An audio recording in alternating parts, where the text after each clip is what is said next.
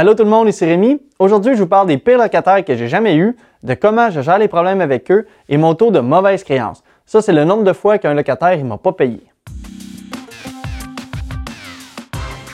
Je vais commencer la capsule avec des histoires que j'ai vécues et je vais la terminer avec euh, des chiffres sur ce que ça coûte avoir des locataires à problème. Est-ce que vous avez déjà écouté l'émission qui s'appelle Proprio en otage? C'est une émission de télévision qui parle d'histoires réelles racontées par les propriétaires qui ont eu des locataires à problème, soit ceux qui ont déjà brisé des appartements complets ou qui n'ont jamais payé leur loyer, ou même qui en sont venus à avoir des coups avec le propriétaire ou même des voisins. Ben moi aussi, je vais commencer par ça. Je vais raconter des histoires qui font quand même peur et croyez-moi, si vous écoutez pas jusqu'à la fin, ben vous aurez probablement plus jamais envie d'investir en immobilier. Mais la fin, ça pourrait changer tout ça. Premier cas critique que j'ai eu, eh bien, il va falloir reculer environ en 2014, à peu près deux ans après que j'ai acheté mon premier immeuble. Il est à peu près 7h30 le soir et je reçois un coup de téléphone de ma concierge. En fait, dans le temps, j'avais des concierges qui habitaient directement sur place. C'est sûr que c'est pratique parce qu'ils voient tout ce qui se passe, mais en même temps, ça comporte des désavantages. Et dans ce temps-là, eh bien, j'avais un couple qui habitait directement sur place et qui s'occupait en même temps de la maison de chambre. La femme faisait le ménage, tandis que l'homme, lui, y entretenait ou il réparait les trucs. C'était un petit couple de Français qui était super sympathique, semi-retraité et bien travaillant. Ça me ramène au coup de téléphone que j'ai reçu le soir. C'était ma concierge qui m'appelait et qui était littéralement en train de pleurer. Elle me dit qu'elle et son mari, ils viennent de se faire battre par un locataire. J'ai demandé si au moins ils avaient appelé la police, mais la femme m'a répondu qu'elle m'avait appelé en premier. J'ai donc rapidement appelé les policiers et je me suis rendu sur les lieux.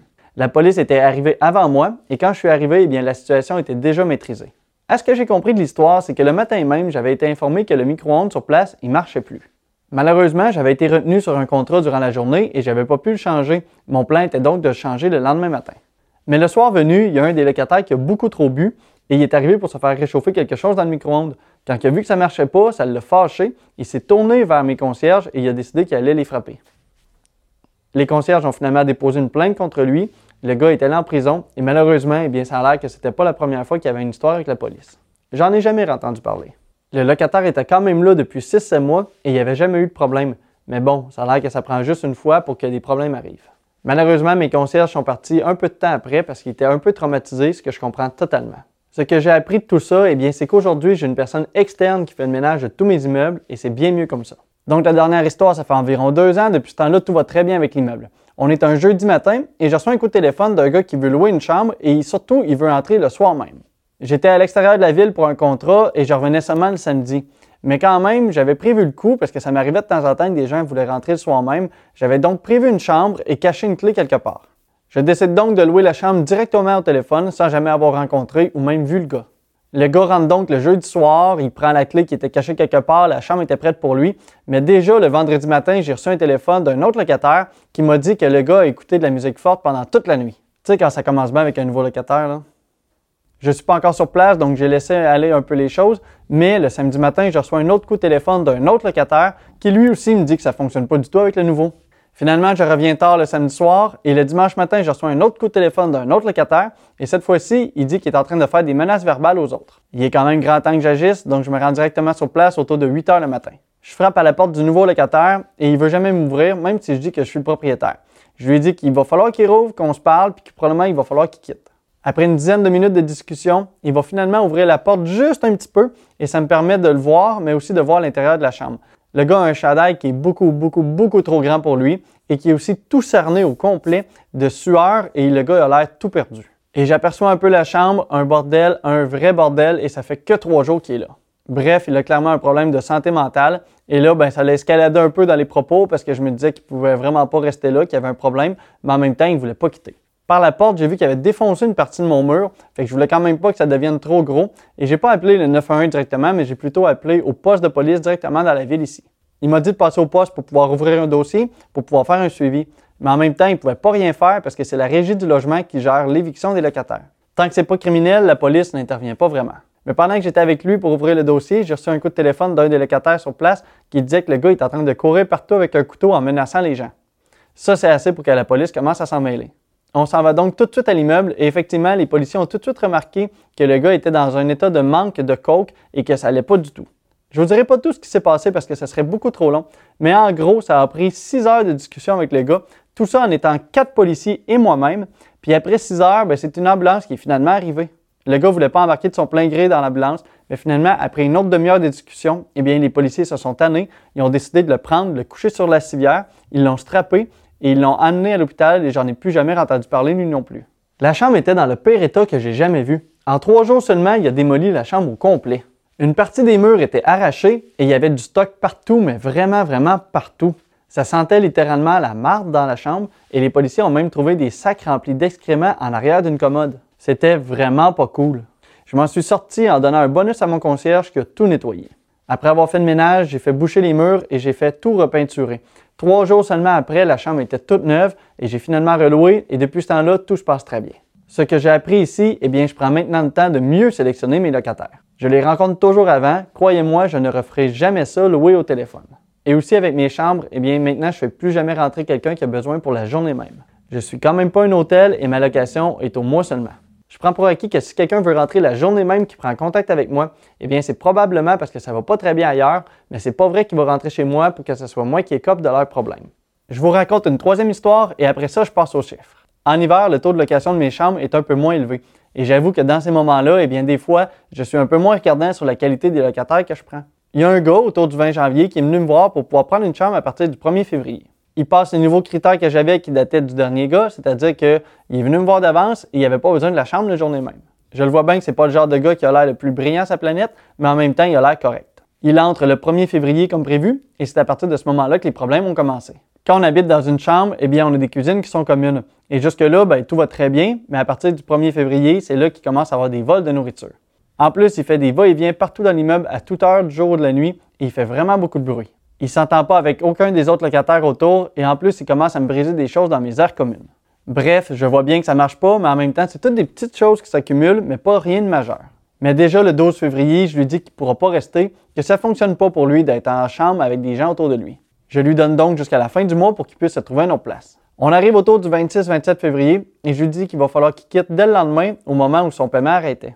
Il dit connaître ses droits avec la régie du logement et il décide d'appeler lui-même la police parce qu'il trouve que je suis dérangeant pendant que je lui dis qu'il doit quitter. La police arrive donc sur place et demande ce qui se passe. On donne donc chacun notre version des faits, mais malheureusement pour le gars, eh bien, il était déjà grandement connu des policiers. Les policiers ont décidé qu'ils allaient le faire quitter les lieux et ça a pris une journée et demie avec un policier devant sa chambre pour pouvoir l'accompagner dans son éviction. Ils ne pouvaient pas non plus le forcer, ils ont donc tout simplement attendu pendant une journée et demie pour qu'il décide de partir par lui-même et s'assurer qu'il ne reviendra plus. C'était malheureusement un gars avec quelques problèmes de santé mentale. Il se retrouve souvent directement dans la rue et les policiers le connaissent bien. Ils m'ont dit que souvent durant les hivers, il va faire un petit truc criminel juste assez pour pouvoir passer quelques mois en prison durant les grands froids et ensuite ben, il va retourner dans la rue. Ce que j'ai appris de nouveau ici, pas grand-chose, mais j'avoue que c'était quand même une bonne histoire à raconter. C'est l'expérience qui rentre et aujourd'hui, ben, je fais encore mieux mes vérifications avant de faire rentrer un nouveau locataire. Quelques jours après qu'il ait quitté la chambre, eh bien, je me suis fait peinturer mon auto comme ça. Heureusement, c'était une peinture qui partait à l'eau. Ça m'a pris environ 5 minutes et plus rien paraissait. Mais depuis, ben, j'ai fait réparer mon garage et je laisse jamais mon auto à l'extérieur. Pour le moment, ça va très bien depuis des années. Avec une meilleure gestion, une meilleure sélection et des règlements bien précis, tout s'arrange avec le temps. C'est vrai que j'ai encore quelques petits problèmes ici et là, comme un locataire à l'automne dernier qui n'a pas respecté le fait que tous mes immeubles sont non fumeurs et il a décidé de fumer dans sa chambre. La cigarette a tombé et le feu a pris directement dans le matelas. Heureusement, ça s'est limité à la chambre. Mais en gros, ça se passe très bien, à part ces quelques petits événements isolés au cours des huit dernières années. Selon ce qu'on entend dire et ce que je peux en déduire, eh bien, il y a environ de 1 à 2% des locataires qui sont vraiment à problème. Et sur ce petit nombre, eh bien, c'est certainement pas la majorité qui sont aussi graves et qui terminent avec la police. Avec l'achat de mon huitième immeuble, eh bien, j'ai 78 locataires. Donc, je suis conscient qu'avec les 1 à 2% de locataires qui ont des problèmes, bien, ça se peut que je sois confronté à eux. Est-ce que ça m'arrête? Non, parce que ça fait partie du jeu. Chaque histoire que j'ai racontée m'ont coûté autour de 500 dollars pour pouvoir remettre le tout en état. Rien de bien majeur ici. C'est sûr que c'est pas comme l'histoire qu'on vient d'entendre à la télévision qu'une maison vient d'être complètement détruite par une locataire. Ça, c'est pas la même chose. Avouez que tout ça vous fait peur un peu, non? Tout ça, ça fait partie de l'immobilier et il faut juste être capable de passer au travers parce que le négatif est amplement compensé par le positif. Tout le monde a besoin d'une place pour habiter et à part les 1 à 2% que je viens de parler, eh bien les locataires, ils savent qu'en tant que locataires, ils doivent payer leur loyer et c'est ce qui m'amène à vous parler de mon taux de mauvaise créance. La mauvaise créance, eh bien c'est tout montant que les locataires ne vous paient pas pour les loyers. Quand je dis à quelqu'un que je suis propriétaire, eh bien c'est toujours la première chose qui me sort. Ah ouais, t'es propriétaire, ça doit être compliqué de te faire payer. Au lieu de vous dire si j'ai de la misère à me faire payer ou non, je vais plutôt laisser parler les chiffres.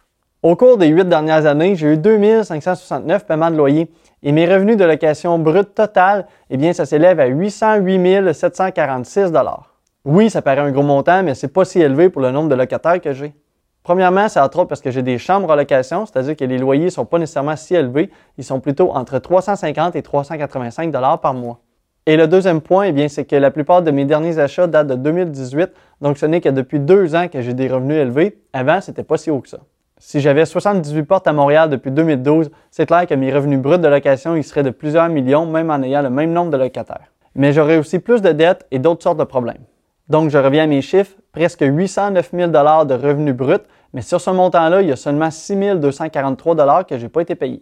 Si on met ça en pourcentage, ça donne seulement 0,77% de taux de mauvaise créance. Ça, c'est même pas 1 Et si j'enlève la toute première fois qu'un locataire ne m'a pas payé en 2012 parce que je ne savais pas comment gérer mes choses, eh bien, c'est quand même la plus grosse fois que j'ai eu une mauvaise créance avec 2160 Eh bien, si j'enlève ça, je tombe à seulement 4083 de mauvaise créance ou 0,5% on s'entend, c'est vraiment très très peu en 8 ans. Et pour la plupart, en plus, eh bien, c'est des choix de mauvais locataires que j'ai fait, surtout dans mes débuts. J'aurais probablement beaucoup moins que ça en pourcentage si ce n'était pas du fait que dans les chambres, il m'arrivait de prendre un peu n'importe qui. En regardant les chiffres, on se rend compte que la croyance qui dit que les locataires ne paient pas le loyer, eh bien, c'est pas si fondé. Je suis jamais allé à la régie du locataire, je veux dire la régie du logement, et j'ai pas l'intention d'y aller non plus. J'ai des bails verbales de un mois renouvelables avec mes locataires. Bien que les bails soient verbales, eh bien, tout le monde prend le temps de lire et de signer une feuille de règlement qui contient, oui, les règlements, mais aussi l'adresse et tout ce que la location comporte. C'est un peu comme un bail, mais il n'y a pas de date de fin dessus, on s'entend à chaque mois. Le fait que la durée des bails soit d'un mois renouvelable, eh bien, ça laisse de la liberté à chacun des deux parties. Le locataire, il peut quitter quand il veut et je peux plus facilement discuter avec la personne si jamais on n'a pas une bonne relation. Je n'ai jamais mis quelqu'un dehors par moi-même et je ne le ferai pas non plus, on s'entend, c'est quand même illégal. On entend des fois des histoires où le propriétaire a enlevé la porte du logement extérieur durant l'hiver pour pouvoir faire peur à ses locataires. Moi, j'ai jamais fait ça. J'ai jamais eu non plus à payer un locataire pour qu'il quitte. Par contre, c'est quand même quelque chose qui se fait de temps en temps dans certaines situations. Et oui, j'ai souvent entendu dire qu'un propriétaire pouvait, disons, payer 300 dollars pour que le locataire signe un papier de résiliation et qu'il quitte immédiatement. C'est une perte monétaire pour le propriétaire, oui, mais en même temps, c'est souvent une délivrance psychologique quand on est rendu là. Contrairement à ce que plusieurs croient, sur le site de la Régie du logement, il est écrit À défaut du paiement du loyer, le tribunal peut résilier le bail et ordonner l'expulsion des occupants, et ça même en hiver. On s'entend, c'est pas toi qui, en tant que propriétaire, va pouvoir juste décider d'expulser le locataire comme ça. Ça va prendre la régie et du temps. Mais en même temps, c'est une fausse croyance de penser qu'on ne peut pas expulser un locataire durant qu'on est en hiver. Cette croyance, eh bien, ça découle entre autres de la trêve hivernale d'Hydro-Québec qui ne peut pas débrancher votre maison ou votre logement entre le 1er décembre et le 31 mars. C'est-à-dire que même si vous ne payez pas vos comptes, eh bien, vous aurez de l'électricité tout l'hiver pour pouvoir vous chauffer. Mais bon, c'est quand même pas une bonne idée de ne pas payer ses comptes. Des fois, ça va prendre un coup de peinture quand le locataire y quitte. Des fois, il y en a un seul dans le lot qui va vous apporter des problèmes. Des fois, il paye en plusieurs versements dans le mois ou même qu'il ne paye pas du tout. Oui, ce sont toutes des choses qui peuvent arriver et en acceptant que ça peut arriver et en traversant ça de la meilleure façon, on réalise pourquoi l'immobilier, c'est un des quatre piliers de la richesse. Malgré des mauvais locataires, mes revenus de location ont été de 278 000 en 2019, ce qui laisse quand même une marge de manœuvre pour des imprévus. C'est 70 000 de plus que mes revenus de 2018, mais je vais vous dire tous les chiffres exacts dans une autre capsule. Si tu veux en apprendre plus sur l'immobilier et toi aussi en profiter, eh bien abonne-toi à la chaîne pour pouvoir voir mes prochaines vidéos.